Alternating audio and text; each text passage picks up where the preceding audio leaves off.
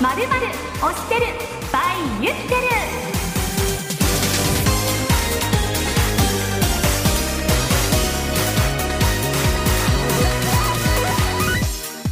SBS ラジオお聞きの皆さんこんばんは。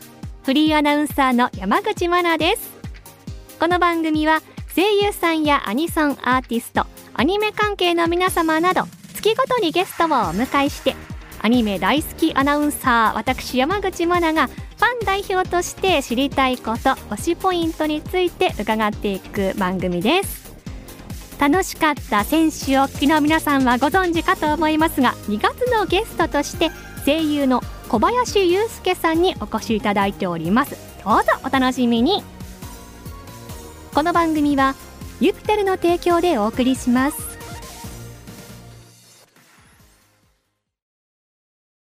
それでは今週もこの方にたくさんお話を伺ってまいります。2月のゲスト声優の小林祐介さんです。はい、皆さんこんばんは。ユーリンプロから参りました。声優の小林祐介です。よろしくお願いいたします。よろしくお願いいたします。先週もとっても楽しくあっという間でしたけれども、はい。今週は具体的なお仕事についはい。て伺っていければと思っております、はい、こう主人公をなさる、まあ、イメージが私としてはある小林さんですけれども、やっぱり主人公ってこうプレッシャーありますよね。そうですね、はい。特に初主演を務めた時は、はい、僕そもそもアニメに全く出ていなくてええ、大体あっても10ワードいかないぐらいだったんですよ、はい、はい、うん、それが主人公になった途端100ワードとかになってええ、うん。もうちょっと未知の世界すぎますしはい、ほとんどずっと自分で喋ってるので、うん。まあ、まずとちっちゃいけないってはい。いう基本的なことだったりとか、ええ、うん、あとはもう今は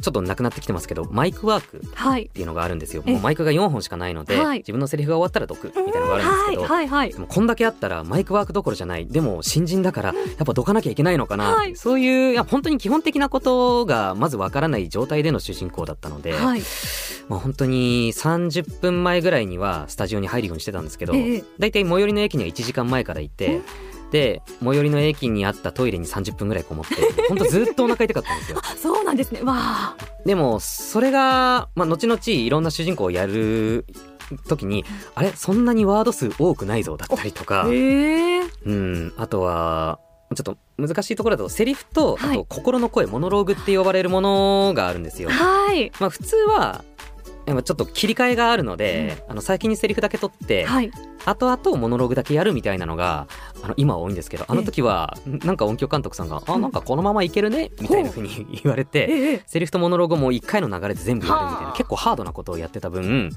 なんかあの時ほど大変な現場ってなかなかないなみたいなちょっと心の余裕ができてからはそこまで気負うことはなくなりましたけどうん。でも今はそうですね役に対しての気負いっていうのは、まあ、もちろんなくはないですけどそれ以上に現場の空気をどれだけ良くしようかっていう、うん、そこにすごく重きを置くことが多くなりましたね。わあ。本当にこう気を使っていらっしゃると言いますか、はい。い、ろんな方にこう気を配っていらっしゃるイメージがありますね。そうですね、はい。まあ、僕が新人の時に現場に出て、まあ、何が一番大変だったってそのやっぱ先輩ばっかりで自分がどういうふうに振る舞ったらいいかがよくわからないうんっていうのがまあ原体験としてあったのではい、なので僕も最近、まあ、僕より下の子たちが多い現場が増えてきたのでええ。そういう子たちが変に緊張してマイク前でのパフォーマンスが、あの落ちないようにするのがある意味こう座長を任せられてる一つの仕事でもあるのかなと思ってるので。なるべくく話しかけたりして、まあ、飲み会とかはい。ご飯とかも行ったりして、少しでもみんなが溶け込めるようにっていうのは、まあ、本当は苦手なんですけど、ええええでも座長の時はやるようには心がけてます。めちゃめちゃいい先輩ですね。まあ、そうだったらいいんですけど、今難しいじゃないですか。そうですよね。話しかけたら、うんもうそれがちょっとパワハラになる時もあるし、はい。うん、だから、親身になりすぎるのも良くないと思うので、ええまあ結構顔色は伺ってますね、いやでもそんな先輩いらっしゃったら頑張れるなっていうふうに。そうですかね。うん思いましたそしてあの戦ってるものを私が見てるからかもしれないんですけど結構あの痛痛がるシーン刺されたり叩かれたりとかするところが、お上手ですよね。こうあのプロに言うのも申し訳ないんですけれども。ああそうですね、はい。でもこれは本当に「リゼロ」という作品でそうなんですよ。はい。培ったものなんですけど、ええ。いかんせんもう本当何十回とあの死んでしまうシーンがある分ですよこだわりとしてはい。全部違う死にしたいなっていうものがあったんですよ。ええええうん、でもそうなった時にただ叫んでるだけだとまあつまらないっていうのもおかしいんですけどじはい。ゃあそういう時にじゃあ腕を切られた時ってどうなんだろうって考えたりするんですよね。はい。あのまあ、僕の勝手な印象ですけどえ例えばあの左腕を切られたとしたらもう心臓にすぐ近いので、はい。あの息をするだけで多分こう血がすごい出てくると思うのでなるべく息を止めるんじゃないかとか。はいはい。なのでその痛がり方も みたいな感じでこの息もなるべく短く吸って大きく息を吸わない。それで痛みを和らげるだったりとか、な喉を切られた時に なんかなんか空気が混じった方がそれっぽく聞こえるかなと思ってちょっと息多めの声にしたりとか、はい。なるべくこう生物学的にどうなるかっていうのを考えて、はい。痛みの声を出すようには心がけてました。だからあのちょっとリアルな感じというか、はそうなんです。ね私たちも痛くなるような感じのい、はい。演技になっていやすごいいろいろ考えてらっしゃるんですね。そうですはね。まあその結果な なんでしょう。あのどうしても喉を閉めて、まあ痛がるせいで。はい、それ以降なんかはい。発声が喉を閉める発声になっちゃったっていう、あー。ちょはいっとしたデメリットもあったんですけど、はい。まあでもそこら辺は妥協しないでやった結果、まあ、ファンの人たちにもそういうことが伝わったので、はい。まあやってよかったなとは思います小。林さんのこう演技がすごすぎるみたいなコメントを本当にたくさん SNS で拝見するので。それはこのやっぱりいろいろとこう考えてらっしゃるところがつながっていらっしゃるんですね。そうだと思います。はい、今ちょっとやってもらって鳥肌立ちまえした。本当ですか？す。すごいさすがですね。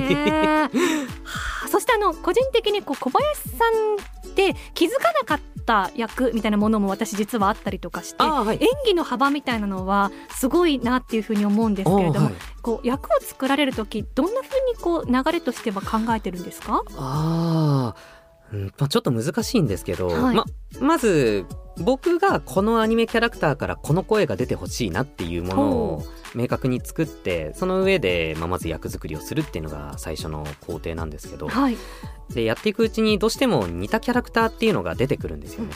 そうなった時に絶対前のキャラクターと同じにならないようにしようって心がけてやってるんですよ。ええうんまあ、例えばすごくうーんなんだろうなすごいやんちゃな、あのーキャラがいるとしたらどうしても声質は似ちゃうんですけど性格のこことここが違うからこの性格だったらこういうセリフ回しになるこうだったらこうっていうのをちゃんと差別化あのわざとうん、してだからそれは役作りとはちょっと違うと思うんですよね。はいはい。うん、だからその明確に違いをつけるための役作りをした上で、あのーキャラクターを作るっていうのを心がけている、まああ結構邪道だとも思うんですよね。ーいやいやいやいやいや。表現の幅がでもそれで広がっていくわけですね。引き出しが増えると言いますか。話あでも本当にそうです。だから自分でもやっててなんでこんな芝居になったんだろう。でもちょっと面白いなって思う瞬間もありますし、はい。うん、自分でも気づかない可能性を見つけることがあるのでうん。これは未だにずっと続けてる役作りですね。はいこれからやってみたい役とかってありますか？あ僕は悪役がやりたいってずっと言ってて。はいはい。僕もあるんですけど誰からも嫌われる、はあ。うん、それこそ退場しちゃったらまあそうだよねっていうふうにみんながええ全くこう慈悲感を見せないぐらいの 悪役をはい。やってみたいなとは思ってて。生みの苦しみはすごい受けると思うんですけど、ええ。なんかそれだけ真反対のキャラをやったらまた新しい世界が見えるかなと思ってるので、はい。はい。もういつかチャレンジしてみたいですね。わあ楽しみにしております。あぜひぜひ。はい。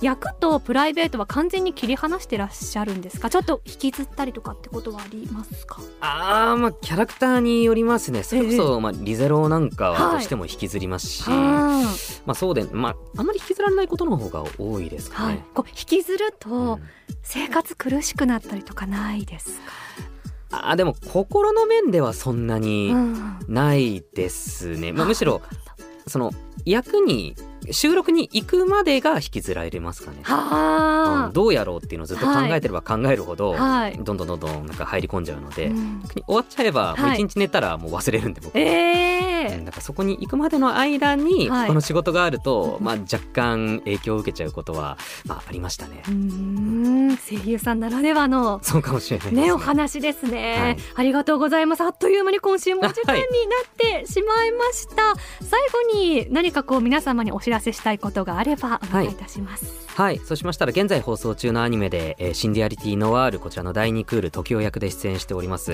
で先ほどちょっと悪役の話しましたけど、戦隊大失格という作品で、あの戦闘員 D まさかのこう敵役の主人公として周りに敵役やりたいという願いが叶った一つの作品ですのでこちらもオンエアを楽しみにしていただけたら嬉しいです。はい楽しみにしております。来週もよろしくお願いいたします、はいよろしくお願いいたします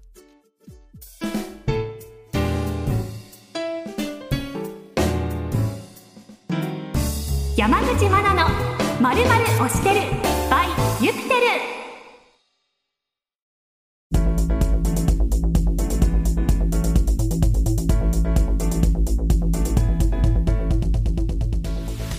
あっという間にエンディングのお時間となりました。来週も楽しくお話伺ってまいりますのでよろしくお願いいたします。さあこの番組では皆様からの感想質問を募集しております。メールアドレスは推しアットマークデジ SBS.com 全部小文字で OSHI アットマーク DIGISBS.com です。また X でも番組の実況そして感想をお待ちしております。その際にはハッシュタグマナオシをつけて投稿してください。マナオシ全部ひらがなです。番組公式 X では収録の様子や今後のゲストについてお知らせしています。フォローもよろしくお願いします。ではここでユピテルからのお知らせです。カーライフのパートナーにユピテルのドライブレコーダー新商品丸見え Q32R はいかがでしょうか。全周囲360度カメラとリアカメラで前後左右車内を記録。左右からの強引な合流や割り込みはもちろんリアカメラで後方からの幅寄せ煽り運転の様子もしっかり記録できます。そして駐車監視機能がさらに進化。エンジンオフすると自動で駐車監視に移行するので当て逃げや車上荒らし不審者やいたずらなどもしっかり記録できますよ。丸見え Q32R はリスナーの皆様の愛車に安心を与えてくれます。お求めはお近くのカー用品店で。それではまたお会いしましょう。お相手は山口真奈でした。またねこの番組はユピテルの提供でお送りしました。